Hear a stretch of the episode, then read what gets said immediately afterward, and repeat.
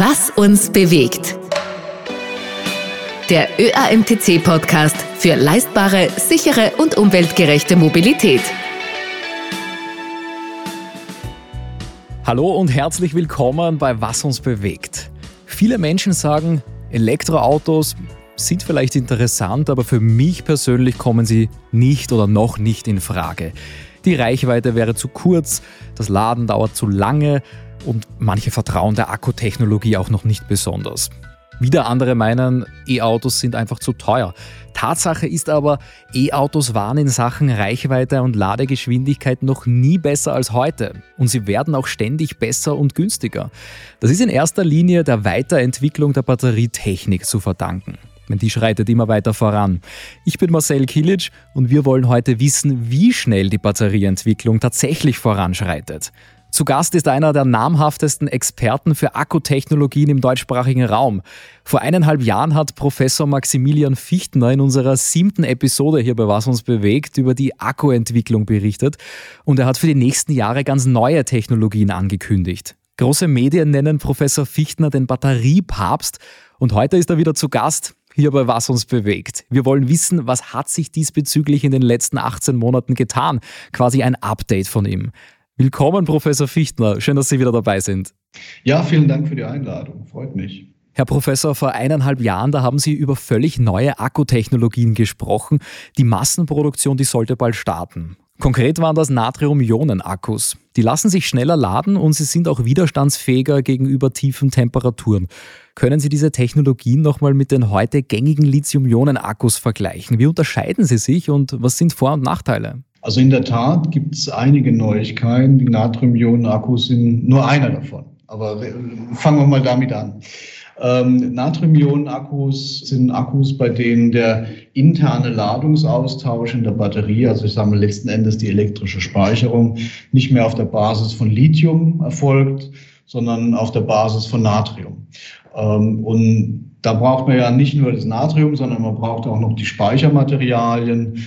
Und das Besondere bei einer Natrium-Ionen-Batterie ist, dass diese gesamte Batteriezusammensetzung ausschließlich auf, ich sag mal, häufig verfügbaren, ungiftigen, nachhaltigen Materialien beruht, also wie Eisen, Magnesium, Aluminium, äh, Zink und, und mhm. solche Sachen. Jetzt gibt es da die ersten Fahrzeuge schon mit diesen Akkutechnologien, aber wie lange wird es dauern, bis die großen Marken und die, äh, die, die breiten Massenfahrzeuge sozusagen auf diese Akkutechnologien umsteigen? Und was wird das mit den Preisen machen? Ja, das wird jetzt ein bisschen davon abhängen, ähm, wie gut das läuft mit der weiteren Entwicklung der Natrium-Ionen-Batterien. Die sind schon recht gut, aber sie sind halt noch in den Kinderschuhen. Ähm, trotzdem ist es so, dass die ersten chinesischen Hersteller jetzt mit Kleinfahrzeugen äh, schon mit Natriumakkus unterwegs sind. Die haben dann 300 Kilometer Reichweite oder sowas, kosten weniger als 10.000 Euro. Ja.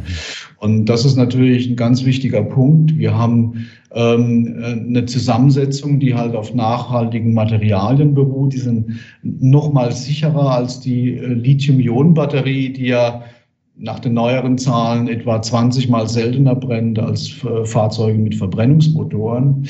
Ähm, die Natrium-Ionen-Batterien sind da wahrscheinlich, also zumindest konzeptionell, noch mal sicherer. Mhm. Und sie werden deutlich billiger sein.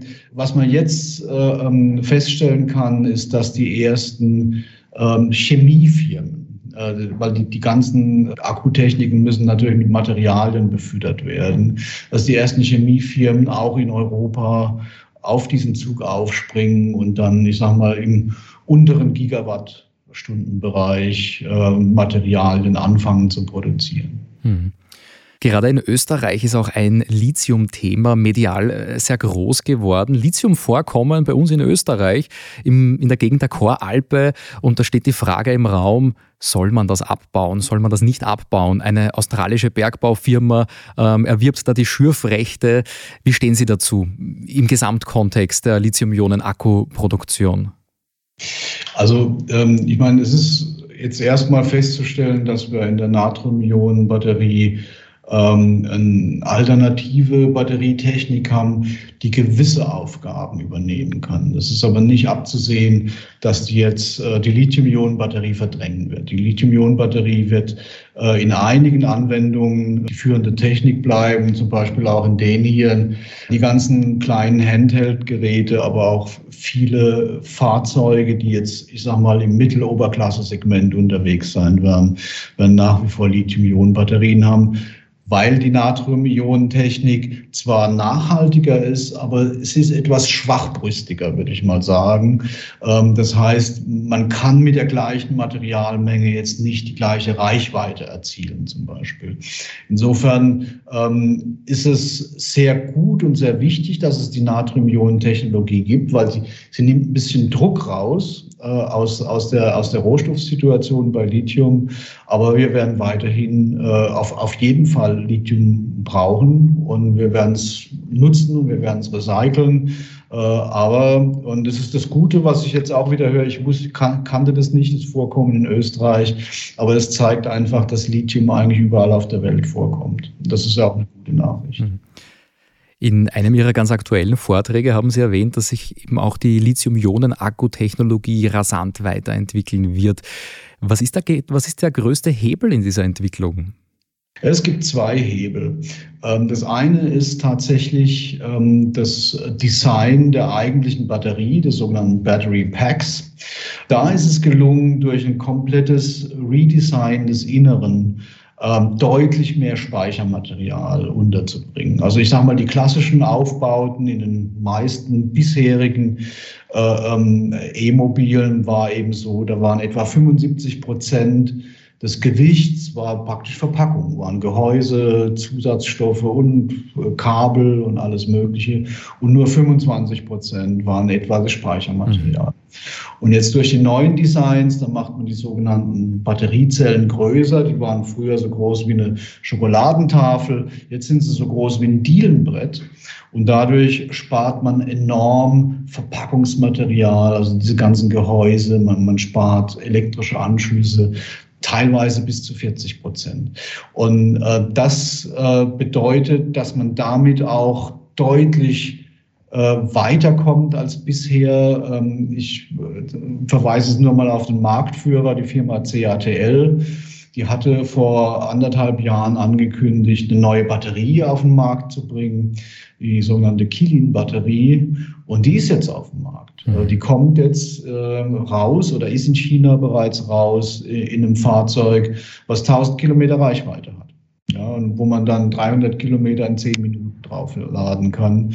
Und da würde ich mal sagen, da ist jetzt die Sache einigermaßen gegessen, weil da wenn, wenn wir da jetzt noch irgendwie neue Materialentwicklungen mit berücksichtigen würden, das ist bei dem noch gar nicht der Fall, sondern es sind ganz einfache, relativ schwachbrüstige Materialien, die da drin sind, kostengünstig. Wenn wir jetzt noch äh, High-Performance-Materialien da reinbringen würden, dann wären wir bei 13, 1400 Kilometern. Und dann ist auch irgendwann mal genug. Mhm. Weil dann kann auch der besorgte Dieselfahrer der ähm, immer täglich mit fünf Leuten im Auto, zwei Hunden und einem Campinganhänger 1800 Kilometer fahren muss. Auch dem kann man dann irgendwann mal die Angst nehmen. Mhm. Also da geht die, die meiste Entwicklung ist der Punkto Ladegeschwindigkeit und Reichweite. Ladegeschwindigkeit, Reichweite und jetzt gibt es halt auch auf der Materialseite noch was. Das war sozusagen der, der Boost, den ich da noch erwähnt habe. Äh, der Minuspol wird im Augenblick neu gedacht und bisher hatte man da so Graphitstrukturen, das ist also das schwarze Zeug, was im Bleistift drin ist, kann man als Speichermaterial verwenden. Ähm, und da wird jetzt in Zukunft, wenn die Siliziumanteile zugemischt, die noch deutlich mehr speichern können, sodass die Batteriezelle nochmal 30, 40 Prozent äh, mehr Speicherkapazität äh, erreichen wird. Hm. Und das sind keine, keine Fiktionen oder fancy Forschungsergebnisse, sondern das ist in der Vorserie. Mhm. Also das kommt demnächst in die Autos. Springen wir noch zu einer weiteren Akkutechnologie. Tesla setzt bereits darauf, äh, BYD, äh, das ist die neue E-Auto-Marke aus China, die es seit kurzem auch in Österreich gibt. Jetzt soll auch Ford darauf setzen, nämlich die Lithium-Eisenphosphat-Batterie. Was kann die besser als Lithium-Ionen-Akkus? Ja, sie ist billiger. Mhm. Also äh, zum einen, also der, das Lithium-Eisenphosphat, ähm, das ist sozusagen das Speichermaterial im Pluspol der Batterie. Ne, man kann sich ja vorstellen, das sind immer so zwei Pole und äh, die, die haben beide so eine, so eine Struktur wie ein Regal oder wie so ein Blätterteig und das Lithium schlüpft dann immer, je nachdem, ob es geladen oder entladen ist, in die eine oder in die andere Seite. So, und im Pluspol, Pluspol da ist traditionell äh, ist das sogenannte NMC-Material. Das sind also so eine Struktur aus Nickel, Mangan und ein bisschen Kobalt. Das ist ein Oxid. Das ist das High-Performance-Material. Und das Lithium-Eisenphosphat, ähm, das hat eher so röhrenartige Strukturen. Das kann man auch verwenden, hat den Vorteil, da ist kein Nickel drin und da ist kein Kobalt drin. Ja, das heißt, es ist also ein Material, was sehr, sehr billig ist. Äh, es ist ein natürliches Mineral. Ich kann das mit der Spitzhacke aus dem Berg kloppen. Es ist ungiftig, also es ist wirklich ein sehr angenehmes, harmloses Material. Es ist aber etwas schwächer auf der Brust. Es hat nicht die Speicherkapazität wie diese Hochperformance-Materialien.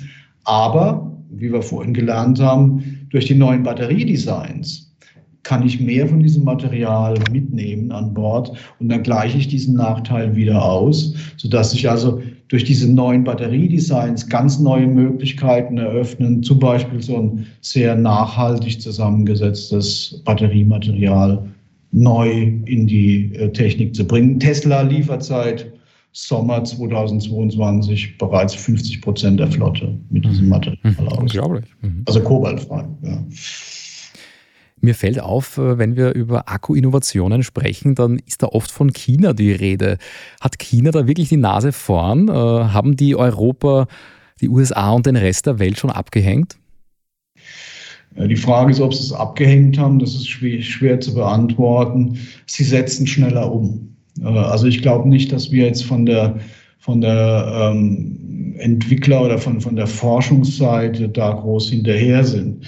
Aber, aber die, die Chinesen sind ähm, nicht so sehr auch belastet von einer Vorgeschichte, die ausschließlich auf Verbrenner ausgerichtet war. Das ist ein, das ist ein struktureller Vorteil. Eine Firma wie BYD, die Sie genannt haben, die haben früher Batterien hergestellt. Und dann haben sie gesagt, naja gut, dann machen wir da noch hm. vier Liter dran und machen da eine, eine, eine Karosserie drauf und kaufen uns eine Software ein und irgendwie den Chefdesigner von Audi und von Alfa Romeo, die machen dann das schicke Gehäuse außenrum. Ähm, so ist BYD aufgestellt. Wenn wir die großen europäischen Konzerne betrachten, jetzt Volkswagen, Audi und so weiter, ähm, BMW, dann haben die natürlich ein gewisses ich sage mal, einen gewissen Schwung in eine bestimmte Richtung, nämlich die des Verbrenners. Und, und da jetzt den 90-Grad-Schwenk äh, zu vollführen, ist nicht ganz einfach. Also das kann, kann, muss man auch verstehen, dass das nicht von heute auf morgen geht. Aber, ähm, und da sind die Chinesen auch wieder vorne mit dabei, die geben sich nicht damit zufrieden, dass sie eine bestimmte Entwicklung erreicht haben, sondern äh, wie, die, wie die Engländer sagen, kill your baby. Das hm. heißt, die machen, die machen eine Entwicklung und stellen sie zwei Jahre wieder auf den Prüfstand und werfen sie weg und ersetzen durch was Besseres. Und das ist eine Kultur, die wir, glaube ich, ein bisschen mehr adaptieren müssen. Ansonsten verlieren wir darin Anschluss. Mhm. Wenn wir da in Asien bleiben, sind auch die Feststoffakkus ein großes Thema. Da sagt man, hat Japan die Nase vorn. Was können Feststoffakkus besser als, als die Batterietypen, über die wir jetzt gesprochen haben? Wie sieht die Entwicklung dabei aus? Naja, wenn es welche geben würde, dann könnte man uns darüber unterhalten, was sie tatsächlich besser können. Mhm. Aber es gibt keine. Mhm. Ähm, also der, der Feststoffakku bietet die Perspektive, nochmal deutlich sicherer zu sein wie der klassische Lithium-Ionen-Akku, weil da keine brennbaren Flüssigkeiten mehr drin sind. Ja.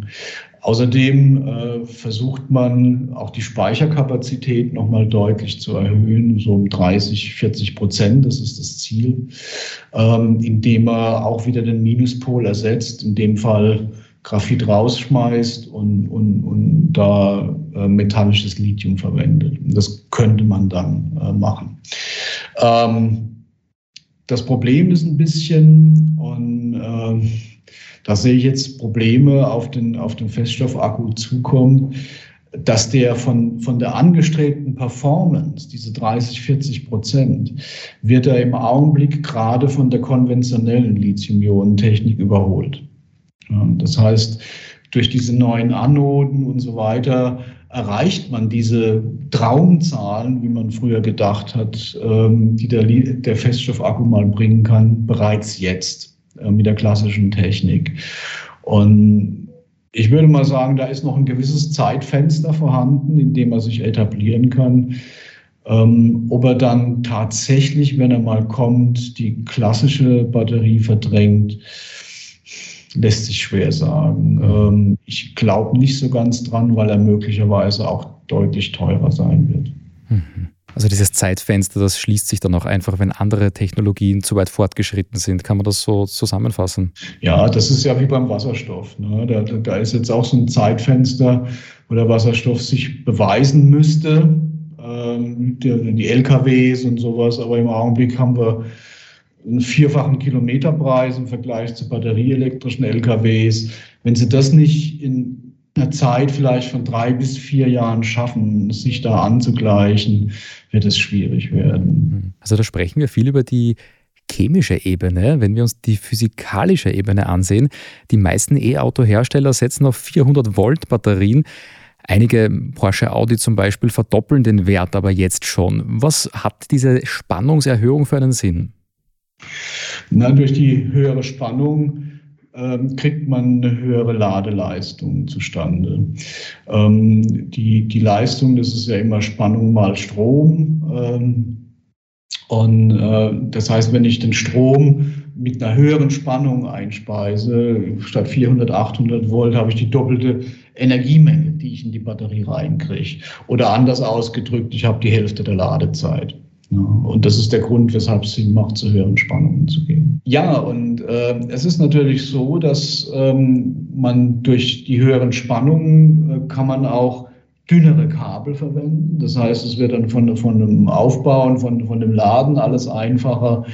Ähm, und auch da sind die Chinesen bereits relativ gut aufgestellt. Äh, sie kriegen dort Kleinwagen wie den BYD Dolphin ähm, der hat 400 Kilometer Reichweite oder sowas, kostet 14.000 Euro in China und hat eine Ladetechnik wie ein Porsche Taycan.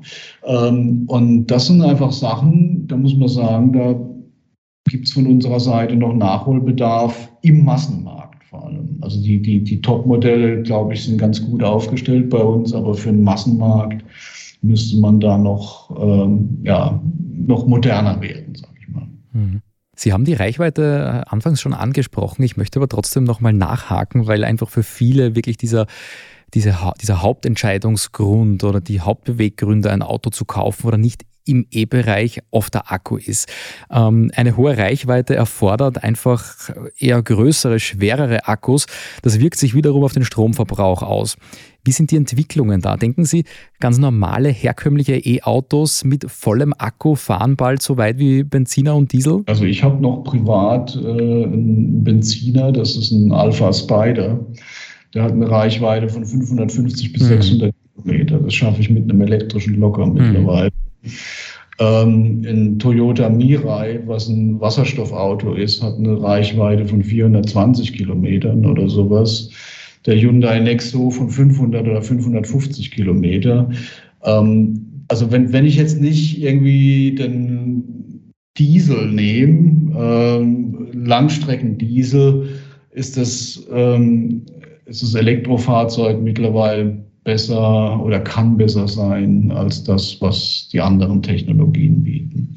Also insofern würde ich mal sagen, ähm, kann man mittlerweile eigentlich die gewünschte Reichweite mit dem Geldbeutel bestimmen. Ja, das muss man, muss man ganz klar sagen. Sie kriegen ja mittlerweile Modelle mit 700 Kilometer äh, einfach so gekauft.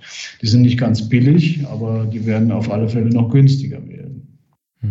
Sprechen wir noch über die Langlebigkeit oder die Haltbarkeit.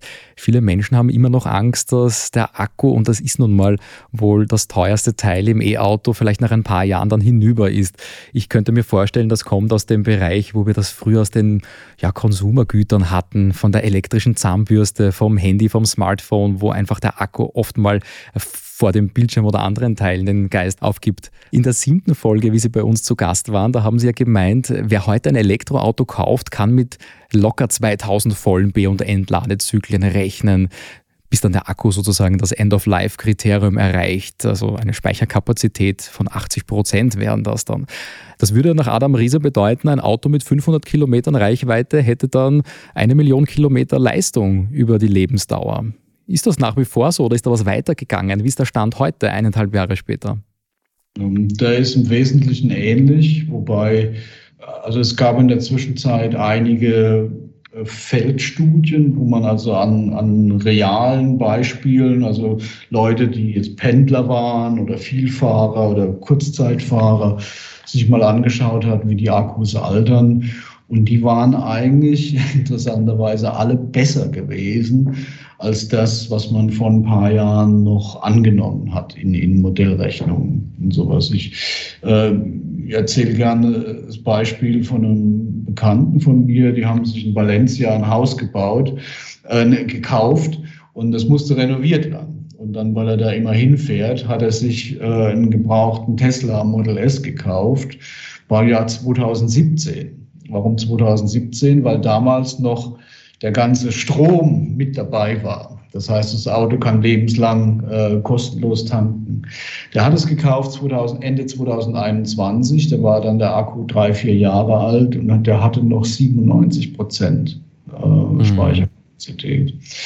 Also das ähm, kann man sagen. Ich, ich, ich glaube, dass die meisten Leute ihr Auto aus anderen Gründen äh, ablegen werden, weil ihnen das langweilig geworden ist oder weil sie es nach, nach was weiß ich, 300.000, 400.000 Kilometern, weil sie einfach mal was anderen, anderes machen möchten. Ähm, die Akkus, die ausgebaut werden, die finden zurzeit sehr interessante Anwendungsbereiche. Es gibt ja das sogenannte Second Life-Konzept, also das zweite Leben, wo man sagt, ähm, ja, man kann damit irgendwie so ein Photovoltaikfeld abpuffern oder ein Wind, äh, Windpark oder sowas. Was ich jetzt gehört habe, ist, dass es, ähm, dass die Akkus auch nach Afrika gehen. Da gibt es Firmen, also die eine Firma macht in Mali, in Senegal und in Nigeria bauen die in Dörfern so einen Akkupack auf und die sagen, mit drei bis fünf Akkus können sie ein Dorf von 5000 Leuten versorgen. Ja. Und die haben dann Licht, die können Abendmärkte veranstalten, äh, die können so kleinere Fahrzeuge wie so, so Elektrobikes und sowas äh, versorgen. Vor allem, was sie auch überall machen, die bauen große Kühlcontainer auf, wo die Leute dann ihre Feldfrüchte hm. einlagern können. Und das ist extrem wichtig, weil in dem Klima dort ernten die die Sachen, dann haben sie drei Tage später Markt oder sowas. In der Zwischenzeit ist ihnen die Hälfte äh, schon hinübergegangen. Und, ähm, und die sagen, also durch diese neuen Kühlcontainer ähm, steigert sich die Produktivität vor Ort um 50 Prozent. Und gleichzeitig gibt es jetzt die ersten Anfänge zur Elektromobilität dort, die überspringen sozusagen diese ganzen äh, ähm, fossilen Kraftstoffe, die wir jetzt bei uns haben. Das ist für die viel zu teuer. Die machen lieber Photovoltaik und stecken das dann in, in solche alten Batterien, die ja noch dann 10, 15 Jahre halten. Mhm. Stichwort Second Life. Ähm, was kann ich mit diesem Akku noch anstellen? Ist auch ein wirklich interessanter Aspekt. Äh, viele fürchten sich vor dieser ständig wachsenden Verbreitung von Elektroautos und zwar aus der Angst, es könnte zu einem Blackout kommen. Wir haben hier im Podcast aber auch schon die Meinungen gehört, dass Elektroautos einem Blackout entgegenwirken können. Wenn das E-Auto in einer Zeit, wo es nicht gefahren wird oder am Netz hängt, vielleicht ähm, das Stromnetz speisen könnte. Ist diese Furcht berechtigt oder ist die Chance vielleicht größer? Also ich, ich wollte gerade sagen, also das Elektroauto wird von, von Energiesystemfachleuten eher als stabilisierendes Element betrachtet. Ich kenne jetzt die, die Energiebilanz von Österreich nicht, aber wir hatten letztes Jahr hatten wir einen Stromüberschuss von 17 Terawattstunden und das ist enorm. Ja, damit haben wir dann die ausfallenden Atomkraftwerke von Frankreich im Sommer und im Winter gestützt ähm, mit diesen Überschüssen. Und ähm, wir können, wir haben da genügend Puffer im Land, um das äh, äh ver vertragen zu können. Ja. Äh, was es jetzt mittlerweile verstärkt gibt, es sind solche Kostenmodelle. Ähm, da gibt es also Apps, wo man sich draufladen kann, mit denen man dann sozusagen zu kostengünstigen Zeiten lädt und vielleicht dann zu einer, zu einer anderen Zeit vielleicht auch wieder entlädt. Ja. Ähm, und dass sowas prinzipiell funktioniert, äh, dass man da einspeist und auch puffert, das haben wir ja jetzt, jetzt im letzten Winter gesehen in den USA. Da gab es diese fürchterlichen Winterstürme Ne? Und äh, da waren ja, wie das halt so ist in den USA, waren ständig diese Elektroleitungen kaputt. Und da hatten dann die Leute Glück, die so einen Tesla hatten, weil die standen dann in der Garage. So ein Tesla hat 70 Kilowattstunden Batterie an Bord. Das ist ungefähr siebenmal so einen klassischen Heim Heimspeicher. Ja. Ein Heimspeicher hat vielleicht 10 Kilowattstunden. Das heißt, die konnten dann praktisch ihr, ihr Häusle eine Woche lang mit Strom versorgen. Ja, und, und, und das ist natürlich ähm, ein enormer Faktor und das wird immer mehr zunehmen, dass wir so eine Pufferfunktion äh, reinkriegen in die, in die Gesamtbilanz, die halt von PKWs auch kommt. Mhm. Wir haben vorhin vom End-of-Life-Kriterium gesprochen, also den Zustand, ab dem ein Akku eigentlich nicht mehr sinnvoll betrieben werden kann. Und er liegt bei 80 Prozent. Wenn wir das umrollen auf Smartphones zum Beispiel, mein letztes Smartphone hatte kurz vorm Austausch in etwa 80 Prozent Akku und das war schon de facto kein Akku mehr. Also ich musste immer eine Powerbank äh, oder zumindest ein Ladekabel griffbereit haben. Aber 80 Prozent klingt ja eigentlich nicht so schlecht. Also 80 Prozent äh, bei einer Prüfung, ähm, bei einer Schulprüfung oder Uniprüfung ist ja eigentlich eine sehr gute Leistung oder zumindest eine gute Leistung. Warum ist das beim Akku so anders? Ist, welche, welche Aussagekraft hat dieser Prozentwert? Der Prozentwert hat die Aussagekraft, dass wenn ich ähm, eine Batterie äh, habe, die nur noch 80 Prozent äh, Restkapazität hat, ähm, dass man damit halt keine 500 Kilometer mehr weit kommt, sondern nur noch 400 Kilometer. Und äh, da hat sich eben die Automobilindustrie irgendwann mal drauf geeinigt, dass sie gesagt haben, das ist dann die Schmerzgrenze. Ähm, hier sagen wir mal, also das sollte ein Akku auf alle Fälle erreichen innerhalb von einer gewissen Zeitspanne oder einer gewissen Anzahl von Zyklen. Natürlich kann ähm, ein Fahrer da auch drunter gehen. Ja? Also ich verweise auf diesen einen Menschen, der mit einem Tesla Model S rumfährt, der jetzt 1,6 Millionen Kilometer hat. Der hat zwar einen zweiten Akku drin, mhm. aber den ersten hat er, glaube ich, nach 300.000 oder 400.000 Kilometer gewechselt. Das heißt, der fährt jetzt schon über, über eine Million Kilometer mit dem gleichen Akku. Ähm, der hat wahrscheinlich auch keine 80 Prozent mehr, vielleicht hat er nur noch 75 oder so. Aber deshalb funktioniert er ja noch. Da sind wir auch mitten in einem klassischen Nachhaltigkeitsthema. Wenn wir vom Rohstoffeinsatz sprechen für Akkus, könnte man sagen, jeder Rohstoffeinsatz ist am nachhaltigsten, der gar keinen Rohstoffabbau erfordert. Stichwort Lithium und Kobalt, die sind da ja ständig im Gerede.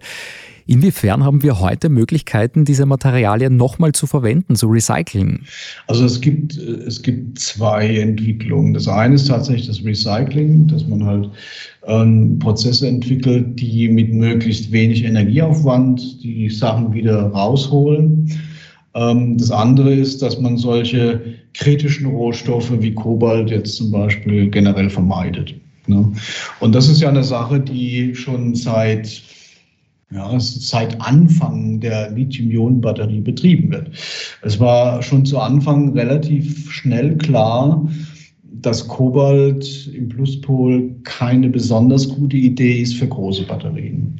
Erstens, weil es sehr teuer ist, zweitens ist es giftig und dann macht es irgendwie in großen Batterien unter Umständen auch noch Sicherheitsprobleme. Ne? Deshalb hat man das versucht, graduell schon in frühen 90er Jahren hat man daran gearbeitet, das Kobalt äh, langsam zu ersetzen. Und mittlerweile ist es so, dass, dass man ähm, reines Kobaltoxid eigentlich nur noch in diesen Teilen drin hat. Während im Auto sind dann vielleicht noch, je nach, je nach Hersteller, entweder 10% Kobalt im Pluspol oder 2,8% bei Tesla. Oder, und das ist der generelle Trend, 0%. Ähm, es gibt jetzt die neuen Materialien von der Firma S-Volt, äh, das sogenannte NMX-Material, da ist überhaupt kein Kobalt mehr drin. Oder es gibt das von Ihnen vorhin erwähnte Eisenphosphat, da ist halt Eisen drin, da brauchen wir überhaupt kein Kobalt mehr.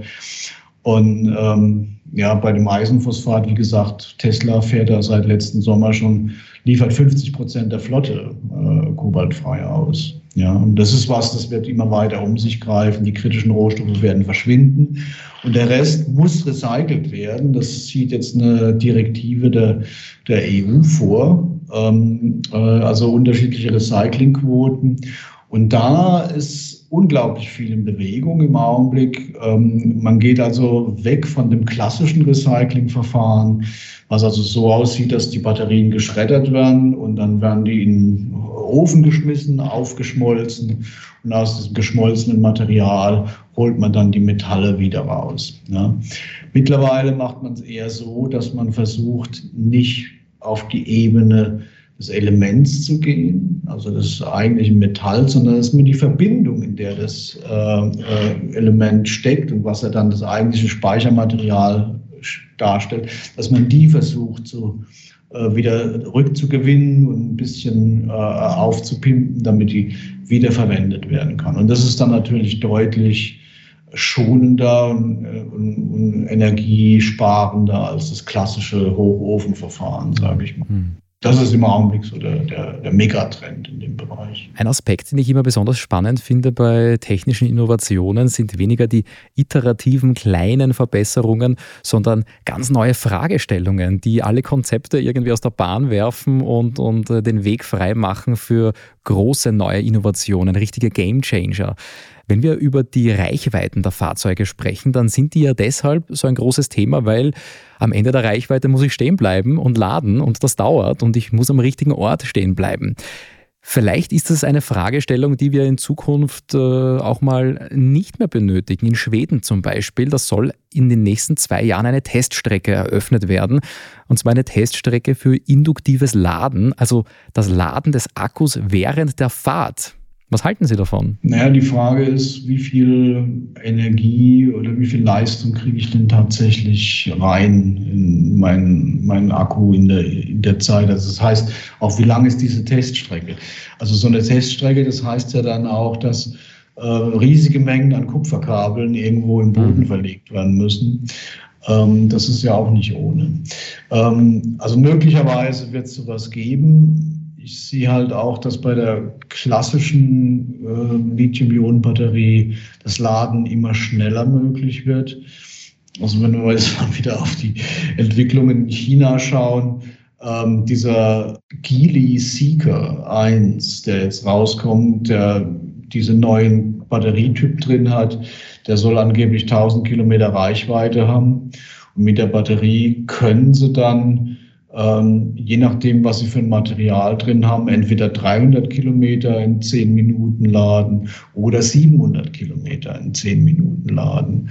Und wenn ich 700 Kilometer in 10 Minuten laden kann, das reicht mir ja nicht mal für einen Kaffee.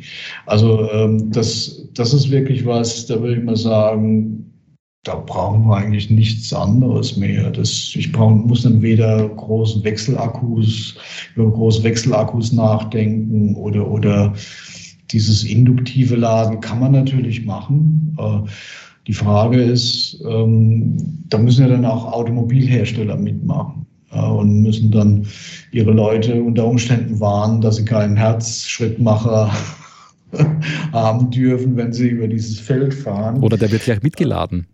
Oder, oder der wird mitgeladen. ja, also ähm, schauen wir mal. Ich meine, äh, ich finde ich finde es gut, dass man das ausprobiert, was da technisch machbar ist. Äh, am Ende ist es dann immer wieder so eine Frage, wer sind die Kunden, was kostet das Ganze, wie bewährt sich das Ganze, kann, kann man damit wirklich äh, eine große Flotte mit betreiben oder ist es halt eine schöne Idee, die sich aber nicht durchsetzt. Also letztendlich alles auch ja, eine Aufwands- und Kostenfrage. Kosten sind natürlich für die Community von unserem Podcast irrsinnig ausschlaggebend. Die Entwicklungen, von denen wir gesprochen haben, sind das alles Entwicklungen, die auch hinführen zu einem günstigeren Preis, zu einem günstigeren Akkupreis und letztendlich ähm, einem günstigeren Anschaffungswert von so einem Fahrzeug? Oder sind das zwei Paar Schuhe? Ja, ähm, also ja, zuerst darum. Also dass, dass es natürlich auch immer in Richtung günstigere Preise führen muss, das Ganze. Also generell muss man sagen, dass der Akkupreis ähm, in den letzten zehn Jahren um 90 Prozent gesunken ist. Ähm, und das im Augenblick äh, oder in den letzten ein, zwei Jahren ist er so ein bisschen stagniert, ist nicht mehr weiter gesunken, was vor allem daran liegt, dass ähm, der Lithiumpreis sehr stark gestiegen war. Der ist jetzt wieder runter und äh, das heißt, es wird da weitergehen. Was jetzt zu erwarten ist, ist auch noch, dass es im Bereich der Fertigungstechnologie Neuigkeiten gibt. Tesla hat es ja vor zwei, drei Jahren schon auf ihrem Battery Day so vorsichtig mal angekündigt, äh, dass man die sogenannte Trockenbeschichtung macht bei, bei Batteriezellen. Das würde bedeuten, dass man diese riesigen Trocknungsstrecken, die man im Augenblick äh, braucht, um, um diese Paste, die da aufgetragen wird, zu trocknen, dass man die dann nicht mehr braucht. Das heißt, sie sparen einfach mal ein Drittel von ihrer Anlage. Und das ist natürlich ein Riesenkostenfaktor, weil erstens mal haben sie weniger Invest, zweitens brauchen sie den Hauptstromverbraucher nicht mehr von so einer Fertigung und das ist, ähm, das ist unglaublich. Und wenn, wenn Sie sich anschauen, wie jetzt auch ähm, äh, vorgegangen wird bei diesen äh, ähm, neuen Gigafabriken, dann ist es ja so, dass die eigentlich alle dort aufgebaut werden, wo kostengünstiger erneuerbarer Strom vorhanden ist. Also in Deutschland gehen die alle in den Norden, weil die, die nehmen dann direkt von einem Windpark irgendwelche Kontingente ab äh, und, und äh, verwenden das natürlich in ihrer Bilanz, damit es kein Greenwashing ist. Und es führt dann eben dazu, dass dann Firmen wie Northvolt jetzt angekündigt haben, sie werden mit einer Batterie rauskommen, die hat einen Fußabdruck von 30 Gramm CO2 pro Kilowattstunde. Im Augenblick ist man noch bei 150 oder sowas. Ähm, das heißt, der Fußabdruck wird minimal und dieses, dieser Rucksack, dieser Treibhausgas-Rucksack, von dem immer die Rede ist, ähm, den können sie in Zukunft nach ein paar Monaten abfahren einfach. Ja, da müssen sie nicht mehr wie bisher vielleicht irgendwie mehrere Jahre fahren, bis, bis, bis der abgearbeitet ist. Also das geht eigentlich alles in die richtige Richtung. Und gleichzeitig werden sie billiger. Ähm, wenn Sie jetzt nicht nur auf den Einkaufspreis gucken, sondern auf die, auf die Betriebskosten, dann sind die E-Autos ja jetzt schon billiger als, als den Verbrenner zum Beispiel. Spannende Einblicke, Herr Professor Fichtner. Vielen Dank, dass Sie heute wieder zu Gast waren. Dankeschön. Ja, gern geschehen. Ja, vielen Dank auch an euch heute fürs Einschalten. Akkutechnologien, Batterietechnologien, das sind Entwicklungen, die werden uns in den nächsten Jahren laufend begleiten und vielleicht machen wir in ein oder zwei Jahren dann wieder ein Update mit Professor Fichtner. Ab dem dritten Mal zu Gast sein, sprechen wir dann von Tradition. Bis zum nächsten Mal bei Was uns bewegt.